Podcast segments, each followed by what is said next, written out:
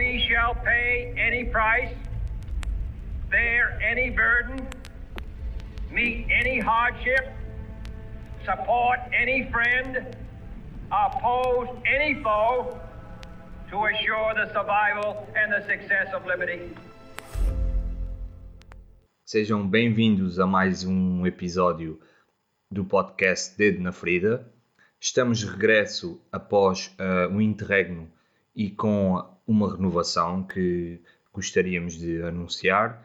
A partir deste episódio um, seremos dois anfitriões, eu uh, e o meu colega e amigo Pedro Marques. Uh, obrigado, Pedro, por, por integrares este projeto. sejam sejam bem-vindos todos os nossos ouvintes. Uh, o meu nome é Pedro Marques e daqui em diante estarei na presença do Tiago uh, aqui no podcast. Um, salientar que apesar desta, desta renovação no podcast, o, nosso objetivo uh, manter-se-á. Uh, todos os episódios teremos um, um convidado diferente, onde vamos abordar um tema, um tema em específico uh, mantendo sempre a nossa linha orientadora. Prometemos ser fiéis ao nome do podcast e desta forma vamos colocar o dedo na ferida, uh, abordando cada tema sem filtros, sem ceder ao politicamente correto e apresentando diferentes visões da temática em discussão. Uh, para este primeiro episódio, apresentamos como nossa convidada a Bárbara Antunes. Uh, a Bárbara é uma jovem enfermeira portuguesa que, como tantos outros milhares se encontra a exercer a sua profissão fora do país, mais especificamente em Oxford, no Reino Unido. Uh, no final do mês passado, a Bárbara dirigiu-se à Ministra da Saúde, Marta Temido, através de uma carta aberta que acabou por se tornar viral nas redes sociais. Uh, para mais conteúdos da Bárbara podem aceder a, às páginas uh, do Facebook e Instagram Bárbara is Lost Uh, e este será um tema que, que, mais tarde, sem dúvida, abordaremos neste, neste episódio. Antes de mais nada, Bárbara, uh, seja bem-vinda ao nosso podcast e o nosso muito obrigado por teres aceito o convite.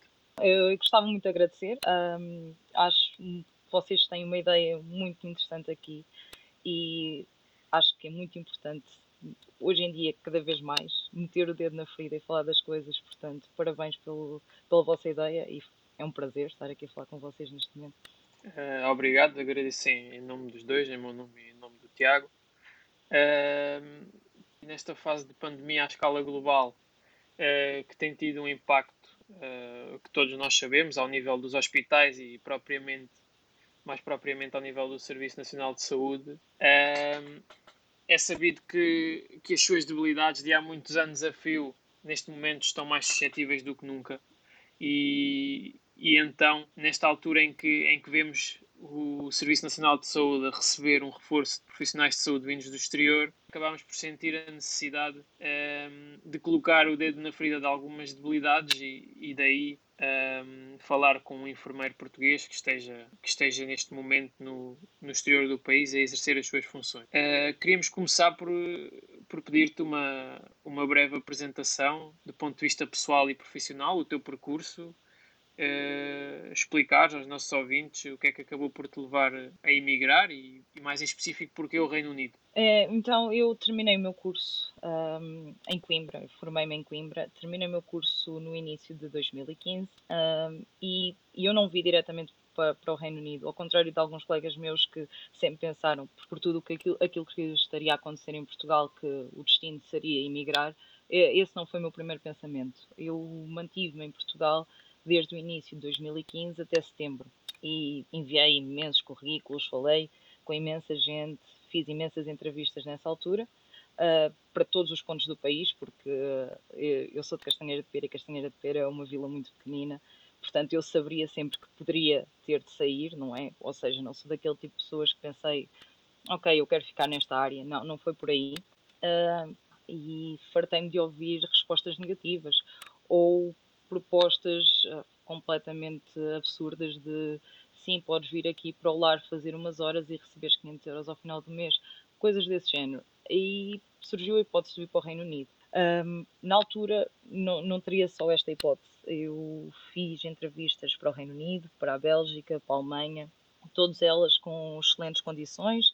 Por exemplo, na Alemanha ofereciam-nos o curso de alemão, ofereciam-nos três meses de casa, uh, o, que, o que me parecia um, uma excelente oportunidade para começar.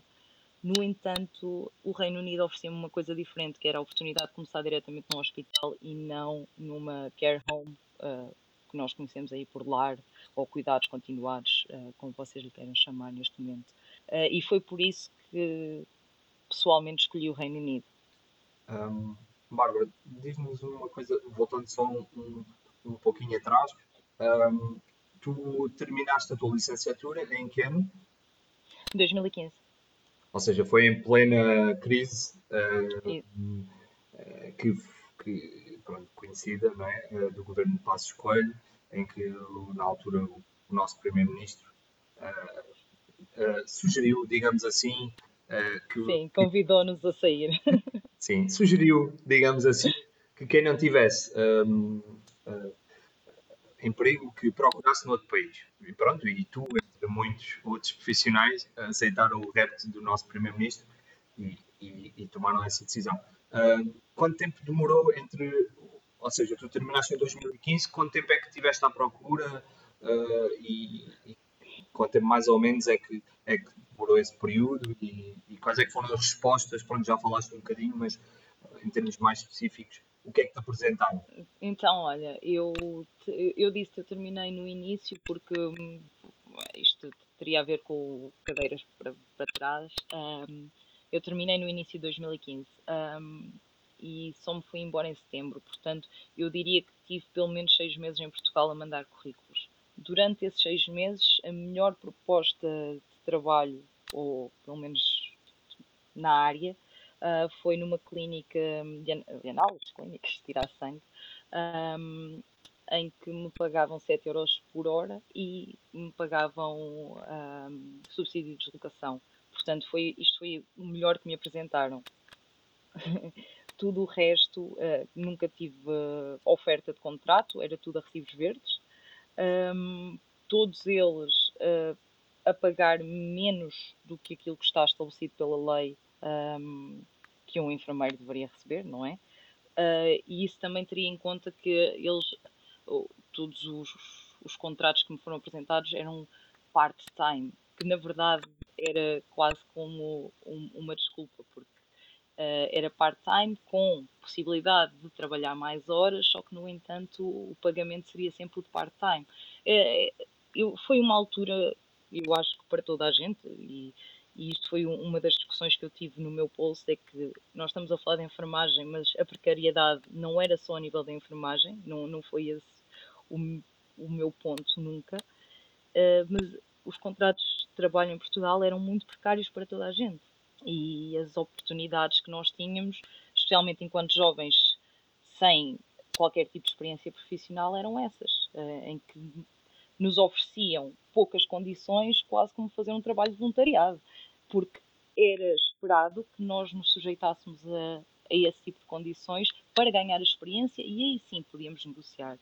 Uh, portanto, todo o tipo de, de propostas eram part-times em lares de idosos, eram part-times em cuidados continuados e todos eles a, a, receber possivelmente o ordenado mínimo, ou muito perto de. E, e, os, e os teus colegas, uh, os, foram muitos, uh, imagino que terminaram nesse ano, em Coimbra devem ser à volta de uns 200 por ano. 300, sim.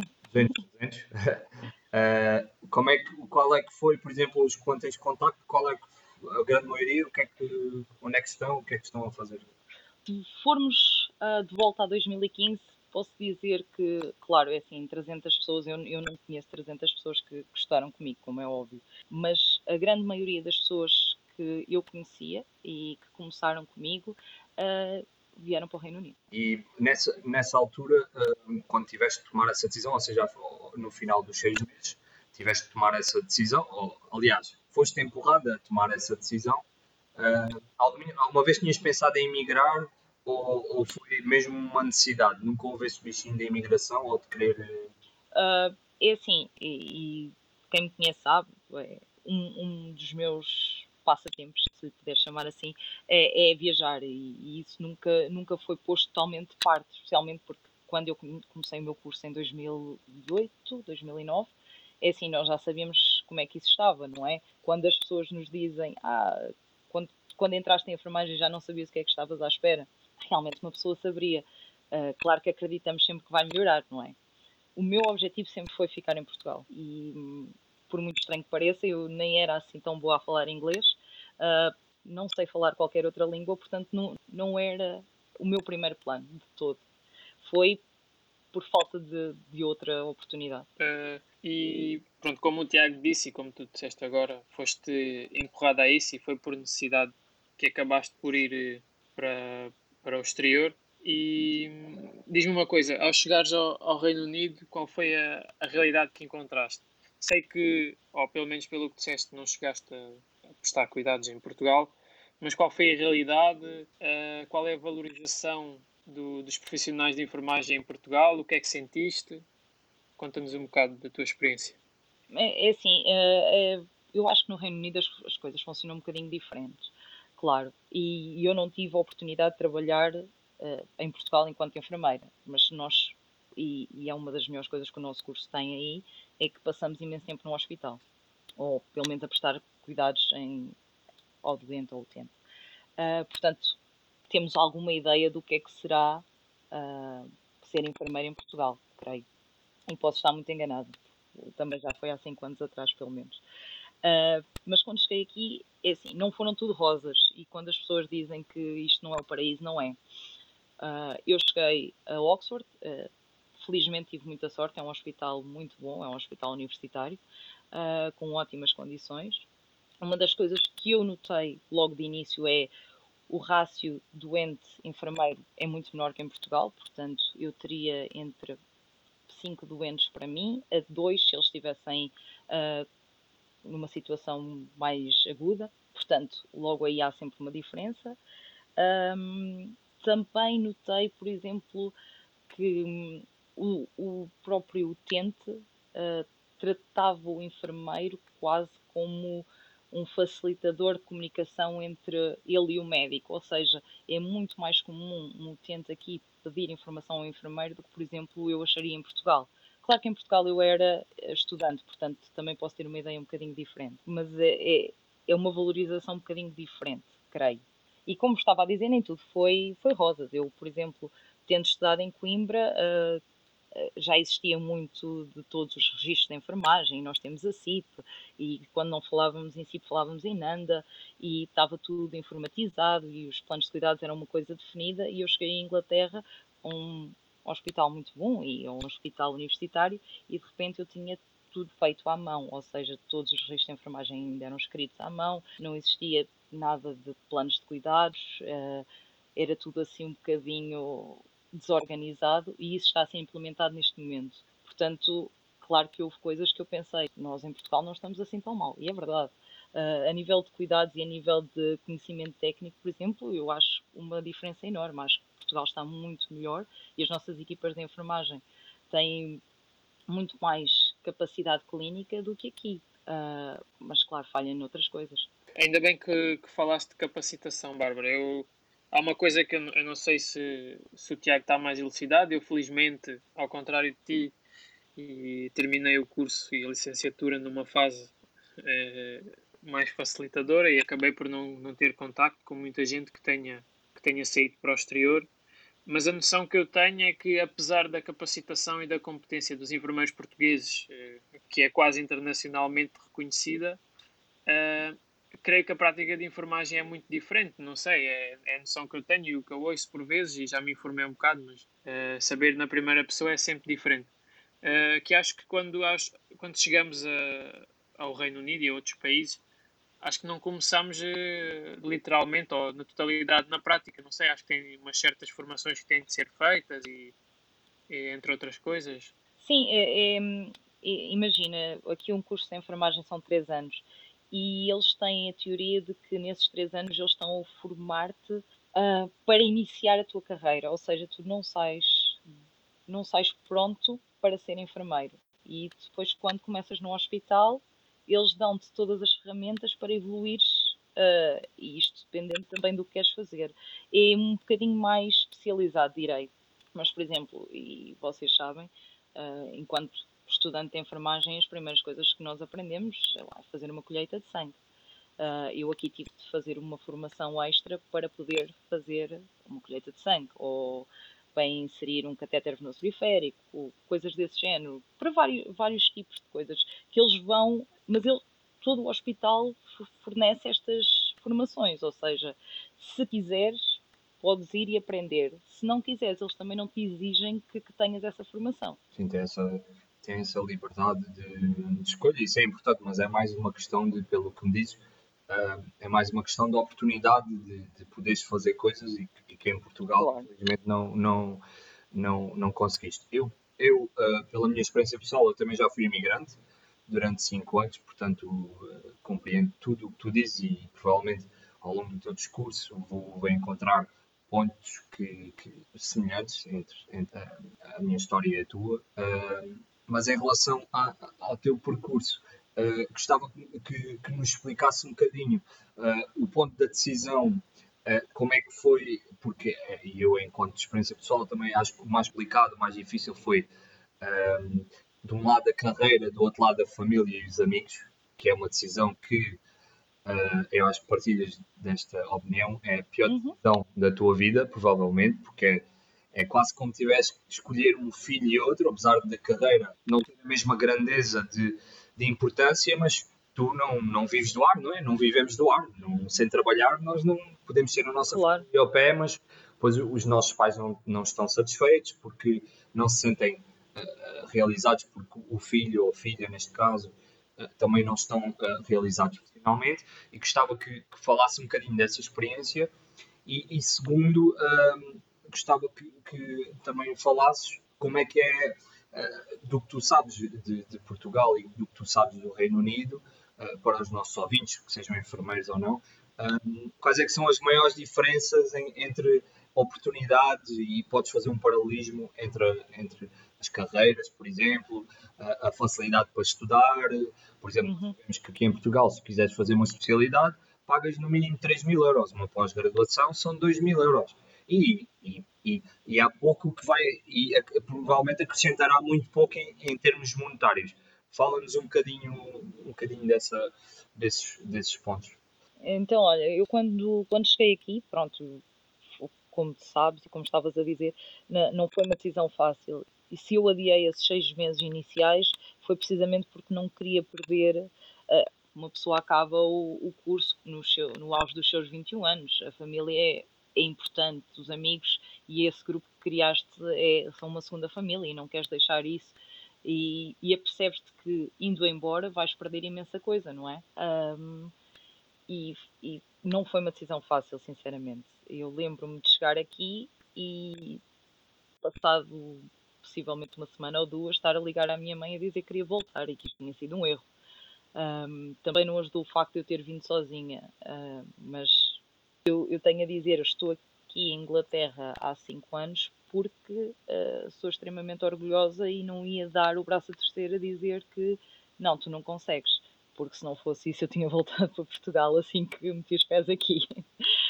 um, pronto, claro que ajudou também isso que estavas a dizer. Uh, tendo em conta, é assim, vamos fazer um simples paralelismo entre a minha carreira. Eu tenho 5 anos de, de, enfermagem, não sei quanto, quantos anos vocês têm, um, mas é assim, eu em 5 anos subi sempre de escalão. Eu, possivelmente uh, vocês saberão, não sei se toda a gente sabe, aqui em Inglaterra funciona por bandas.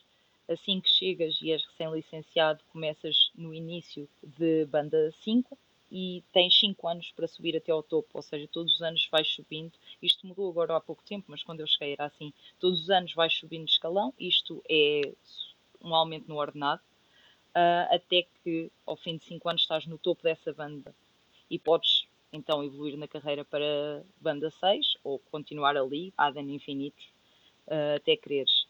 Então eu nos 5 primeiros anos que estive aqui aumentei sempre no ordenado. Um, isso é uma das diferenças. Uh, por exemplo, outra, outra possibilidade que tu tens aqui, e já não estou a falar a nível de formação, porque não é só isso que interessa, não é?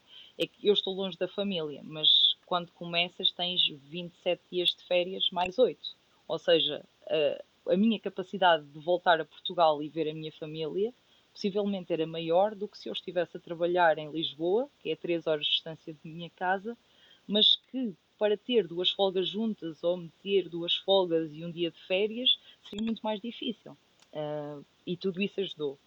Uh, estando a, falando, a, falar então de formações, uh, como eu disse no início, tu, tu, aqui tens imensas formações. Claro que são estes cursos que vocês possivelmente olham para eles e pensam é desnecessário, é a inserção do catéter venoso periférico, colheitas de sangue, mas ao longo de um ano inteiro eu tive formações quase uh, mensalmente.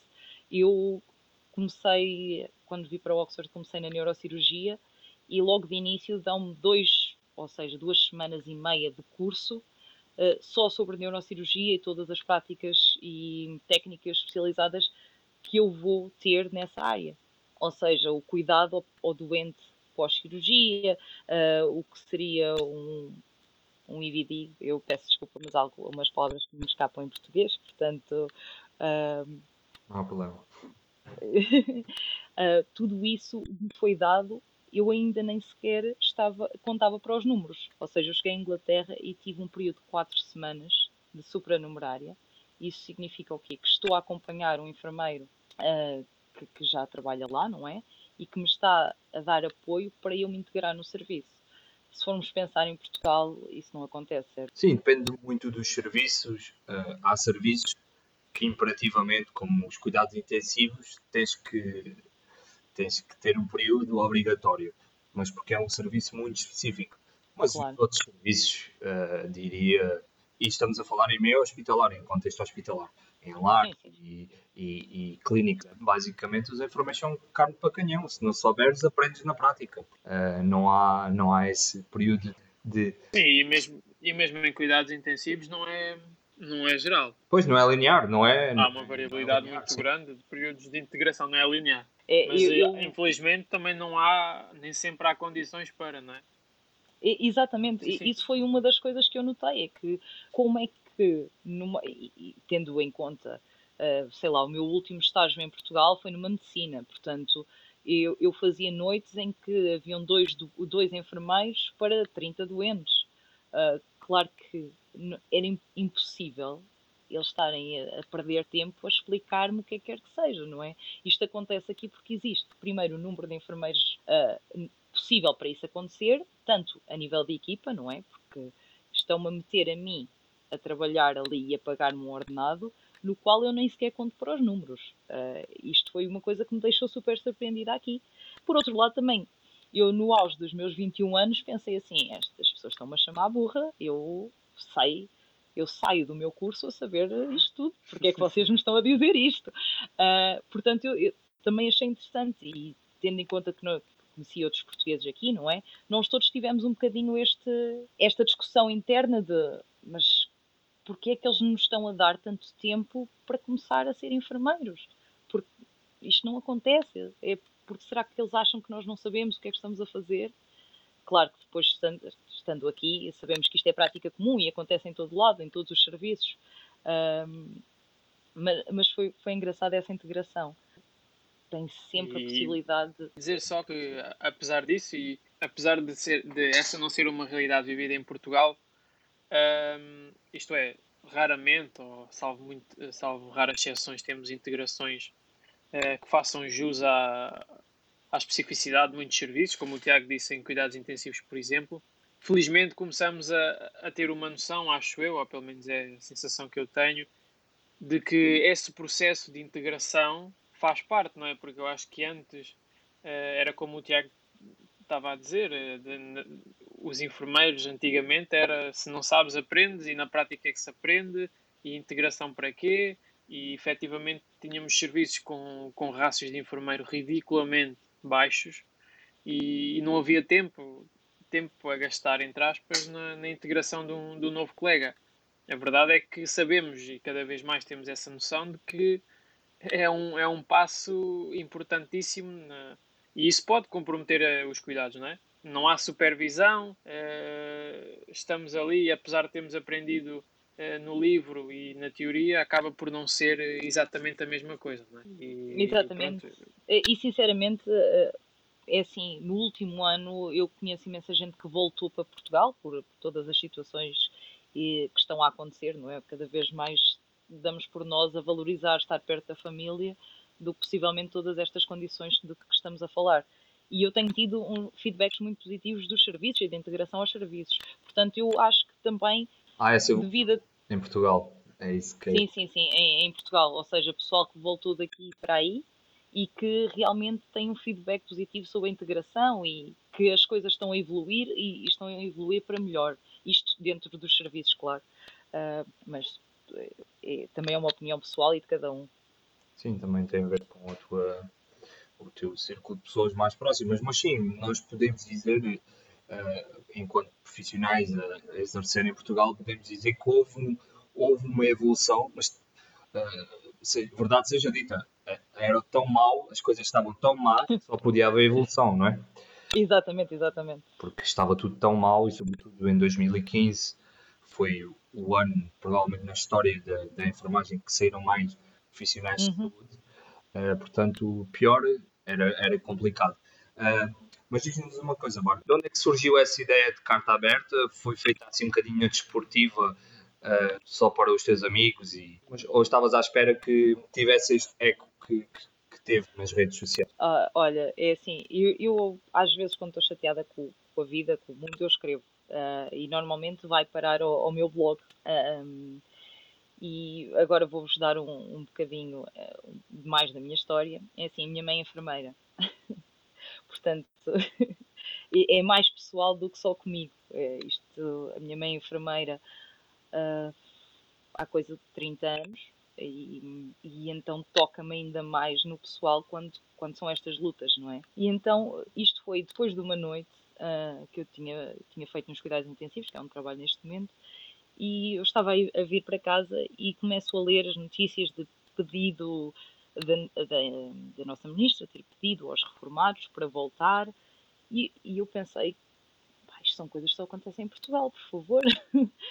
eu estou a tentar voltar para Portugal há cerca de seis meses ou sete que comecei a enviar currículos e ela pede aos reformados para voltar. E, e na minha cabeça, quando escrevi a carta, foi, claro, foi uma coisa muito pessoal e muito para os meus amigos, não é? Uh, até que se virem a primeira publicação, eu tenho comentários de colegas meus de, uh, que, que, trabalham comigo aqui, uh, a gozar um bocadinho com a situação do tás, lá estás tu a chorar na internet, até parece que alguém te vai ouvir, e de repente eu tinha, sei lá, pessoas que eu não conhecia de lado nenhum a fazerem comentários à publicação, uh, a darem-me razão ou não, a enviarem mensagens pessoais e escalou de uma maneira que eu nunca pensei. Mas, mas foi uma coisa muito pessoal, não foi pensada, não foi uh, nem sequer li duas vezes o que tinha escrito. E então acho que por causa disso é que também tocou tanta gente, porque foi literalmente o que eu estava a pensar, eu escrevi e publiquei. Foi sem filtros. E foi uma espécie de um desabafo, foi uma, algo que, como disseste, depois de uma noite provavelmente um bocadinho mais complicada e viste essa notícia e ficaste um bocadinho indignada, entre aspas, e tentaste fazer essa crítica que depois teve este eco, não é? Que, que para o bem e para o mal é uma das características da nossa sociedade e da globalização. É, claro. Podemos dizer uma coisa que achamos que é só para nós, mas às vezes esquecemos que as redes sociais são públicas. É, é como se fosse a praça pública. Pode ter esse eco.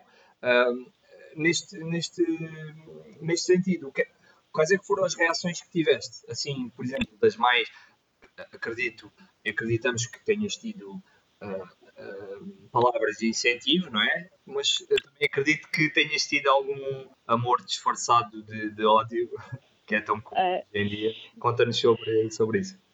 Uh, por acaso, é, e isto foi muito engraçado. Então, eu publiquei isto no início, no início, não, no final de janeiro, e foi, foi estranho que possivelmente todas as pessoas que me deram feedback primeiro foi sempre um feedback muito positivo. Uma pessoa até, eu até estava ah, assim, a não acreditar no tipo de feedbacks que eu tinha, não é? Porque foi o que eu pensei, isto não é propriamente para todos os ouvidos, e se calhar, uh, mas tive muitos, muitos exemplos, uh, muitos feedbacks positivos, muitos exemplos de pessoas que estavam no estrangeiro e que diziam concordo plenamente com o que tu dizes e é por isso que eu não volto e já constituí família porque sei que é impossível. Muita partilha de histórias e infelizmente também partilha de histórias de colegas nossos que trabalham em Portugal uh, pronto, a queixarem-se das condições que tinham ou que não tinham e, e a a aconselharem-me a não voltar de todo, que eu achei uh, engraçado, mas por outro lado triste, não é? Porque se alguém que está no terreno te diz para não voltar, é ainda mais desmotivante. Mas tive imensos, imensos feedbacks, eu acho que nunca tinha tido, acho não tenho certeza, uh, tantas mensagens pessoais de pessoas que eu nem nunca tinha ouvido falar e todas elas tinham uma mensagem, tinham uma opinião e muitas delas histórias pessoais e uh, doentes a agradecerem o nosso trabalho e por outro lado, claro, uh, também tive algumas reclamações. um, eu acho que. De reclamações do género andamos a pagar-vos para vocês irem no país e etc. Ou... Exatamente. Uh, em, eu, eu acho que 50% das pessoas que reclamaram uh, e assim o, o, maior ódio que recebi foi político, o que eu não percebi porque possivelmente nunca tinha levado o meu texto ou a minha opinião para uma mensagem política. Uh, ok, claro que eu sei que falei com, com a ministra, mas não foi. Uh, ou seja, o meu objetivo nunca foi atacá-la pessoalmente, nem nem pensei nisso. E então foi ali uma, uma, umas discussões enormes entre porque é que te estás a queixar à ministra, se quem te mandou embora foi o Passos Coelho e uh, isto é PS, isto é PSD. Parecia que estávamos a discutir futebol e eu nem sequer estava a perceber. É que a, a, minha, a minha opinião sempre foi, sempre será que é tão culpado o Passos que me mandou embora como a ministra que não me pediu para voltar. Exato, e, e eu não estava a defender PS ou a atacar PSD ou vice-versa, porque, primeiro, nem sequer tinha a ver com cores, cores políticas, e segundo, estamos a criticar é como as coisas estão mal e como ninguém faz nada para as mudar. Portanto, é um e outro. Mas isso foi muito, na minha opinião, divertido, que as pessoas, foi tudo. Fui chamada imensamente, imensas vezes de, de Ana Rita Cavaca, uh, que era eu e que só estava disfarçada de outra pessoa.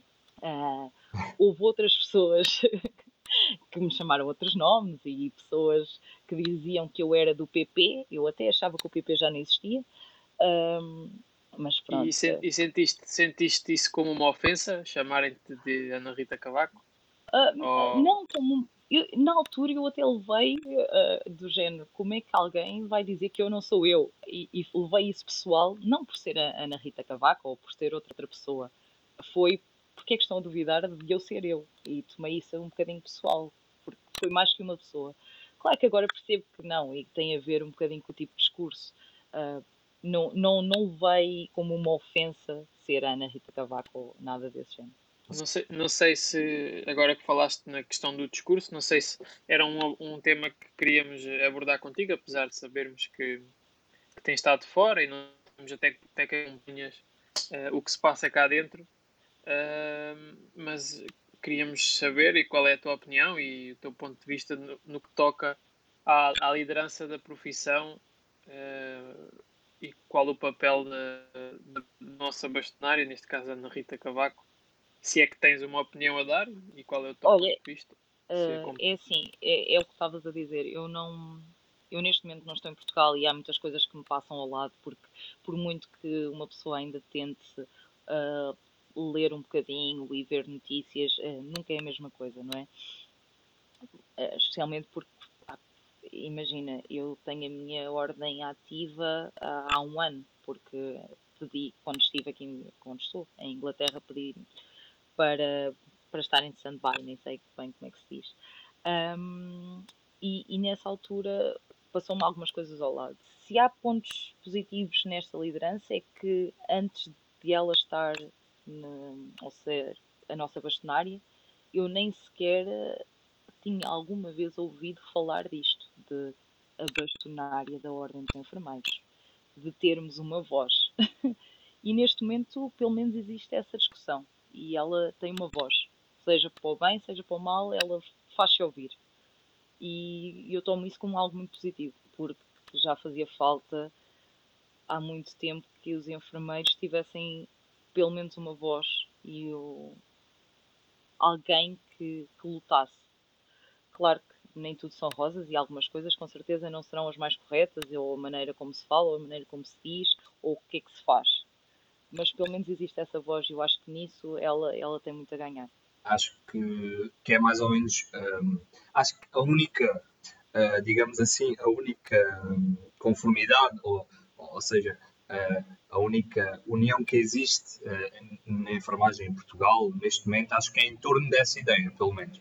É que a nossa bastonária veio trazer uma voz, por vezes uma voz uh, muito alta, por vezes pode-se criticar, digamos assim, pode-se criticar o tom, pode-se criticar a forma, pode-se criticar o conteúdo, isso cabe a cada um, e eu pessoalmente sou um crítico, mas o que não se pode criticar, e aliás tem que se louvar, não é?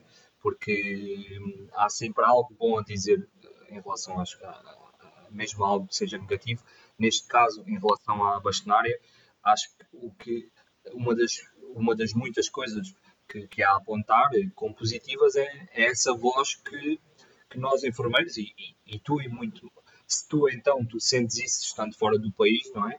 Imagina nós, que, e acho que, que a Ana Rita, a nossa bastonária, acho que trouxe isso para, trouxe essa voz, essa, deu voz a pessoas que não se podiam manifestar, e isso é muito importante. Hoje os enfermeiros são falados uh, e, e, e, digamos que são mais respeitados também graças a ela, uh, para o bom e para o mal. E, e, pronto, para tudo, todas as consequências que isso, que isso, que, que isso tem para a nossa profissão. Uh, a verdade é que quando falam, quando falam de nós, muito, depois há sempre coisas boas e coisas más. Mas pronto só para. Estamos na reta final de, do nosso episódio. Uh, só para, para terminarmos, uh, Bárbara, diz-nos uma coisa.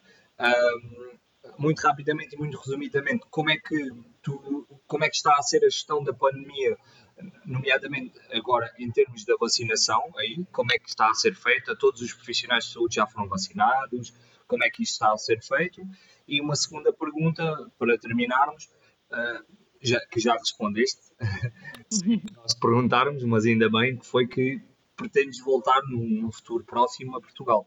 O que é que, e o porquê de, de quereres voltar? Um, então, respondendo já porquê que quero voltar, uh, é, foi aquilo que eu disse. Uma das coisas que esta pandemia trouxe e que eu reparei, não só comigo, mas com muita gente, é que valorizamos coisas diferentes neste momento e possivelmente o facto de estar longe da família e de imaginem, neste momento o Reino Unido e Portugal têm uh, as fronteiras fechadas. Eu não posso ir para Portugal mesmo que queira. E só isso me faz pensar, e se acontecer alguma coisa, eu não vou conseguir estar aí. Um, ou seja, as pessoas põem em perspectiva o que é que realmente importa. Se é a minha carreira e a possibilidade de ter um mestrado e ser especialista, ou se é ter a, a, minha mãe ao meu lado. E neste momento, possivelmente, é, faz mais sentido ter a minha mãe ao meu lado. E é uma das grandes razões de, de voltar para Portugal. Uh, no que toca à pandemia, é assim, por exemplo, na primeira vaga, Oxford não, não foi muito afetado, portanto, uh, eu acho que nós estamos a lidar, eh, nós, uh, Hospital de Oxford, com isto como possivelmente Portugal, porque a segunda vaga foi onde rebentou.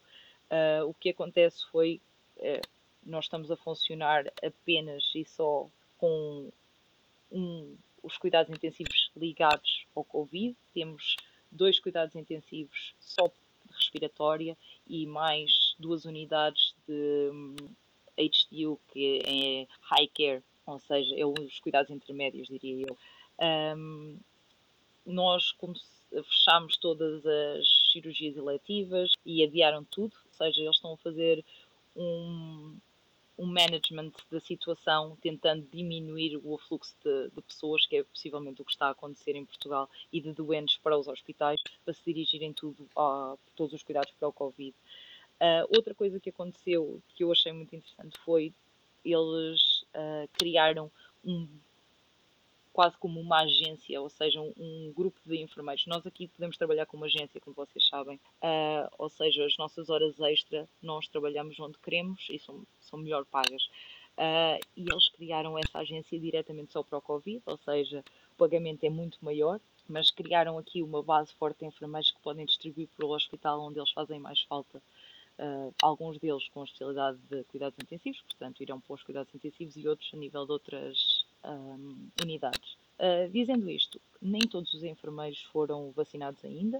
Uh, o Reino Unido fez a distribuição das vacinas dependendo de onde, era, de onde o Covid estava pior, portanto, quanto mais casos de Covid estavam, mais vacinas eles tinham. Uh, Oxford só ficou em Tier 4, ou seja, no pior, depois, do, depois da passagem de ano. E aí foi quando recebemos as nossas doses de vacinas. Começaram a ser vacinados os enfermeiros e profissionais de saúde das urgências e cuidados intensivos, uh, e depois das unidades respiratórias, e agora sim estão a alargar para as outras unidades. Um, enfermeiros da comunidade, enfermeiros de, de lares de idosos e tudo mais, podem ser vacinados, mas é com, como por exemplo os idosos, ou seja, têm de ir pelo médico de família e assim irá, irá fornecer a vacina, portanto irá ter uma lista de espera e tudo mais. Uh, sendo sincera, o Reino Unido tem imensas vacinas, portanto eles compraram mais vacinas do que a população que tem uh, e acho que isso também é uma das vantagens para que a vacinação esteja a ocorrer tão rápido, ou seja, podes te inscrever com o teu médico de família e irás ser chamado uh, tendo em conta a lista um, espera que tenha e qualquer pessoa pode, pode fazer essa inscrição. Ok. Bárbara, muito obrigado. Uh, gostaríamos de colocar apenas uma última questão, só mesmo para o remate final. Uh, não sei se tens acompanhado um, um bocadinho aqui as notícias, mas tem havido alguns relatos de chico esportismo, que é muito típico português, no uhum. sentido de vacinação indevida, etc. Como é que tem sido no Reino Unido? Há esses, há esses relatos também ou, ou não? Eu acho eu acho que pela facilidade de, da vacina aqui, uh, vou já ser muito sincera desde o início, eu acho que no Reino Unido as pessoas.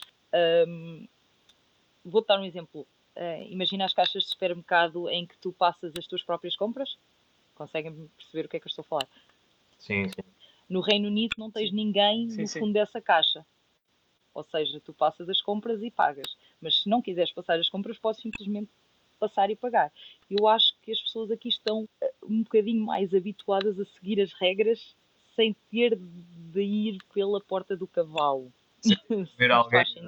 Sem ter que haver um adulto a supervisionar, é isso? Exatamente. Portanto, não, quando toca às vacinas. Sem ter de haver um, um, segurança, um guarda. Exatamente. Portanto, quando isto acontece com as vacinas, eles sabem que vão falar com o médico, estão numa lista de espera e daqui a nada vão ser chamados. Portanto, se eu tiver de esperar uma semana ou se tiver de esperar duas, pá, vou esperar. E eu acho que isso acontece também porque existe esta uh, noção de que, sim, eu vou esperar, mas vou ter a vacina. Eu sei que vou ter. Pois, sim, uma realidade um bocado dispar. Uh, talvez também, também esteja associada ao que tu falas da facilidade, digamos assim, ou à acessibilidade, neste caso, uh, existe da vacina, temos, tendo em conta que o Reino Unido creio que já ultrapassou os 10 milhões de pessoas vacinadas. Neste, acho que vai cerca e, de 13 milhões. Eu acho que tem a ver com isso e, e, lá está. É como, como também existe esta história de as pessoas prometem e cumprem, não é? As pessoas dizem que eu vou ter a vacina Exato. e vou. É, também há um outro nível de confiança que eu acredito que aí seja um bocadinho mais difícil. Obrigado, Bárbara, pelo, por este, pela partilha da tua experiência e, e queremos te agradecer pela tua presença. Muito obrigado pela, pela conversa, foi, foi muito bom. Uh, e lá está, eu acho que, que o que se fica a reter deste, destes últimos tempos é que a importância de falar e de dizer o, o que se pensa, porque possivelmente alguém nos vai ouvir. Obrigado, Bárbara, e muito obrigado a todos os nossos ouvintes por seguirem este podcast. Podem ter acesso a este episódio e outros através das plataformas Spotify e iTunes. Sigam Dedo na Ferida Podcast nas redes sociais e até ao próximo episódio.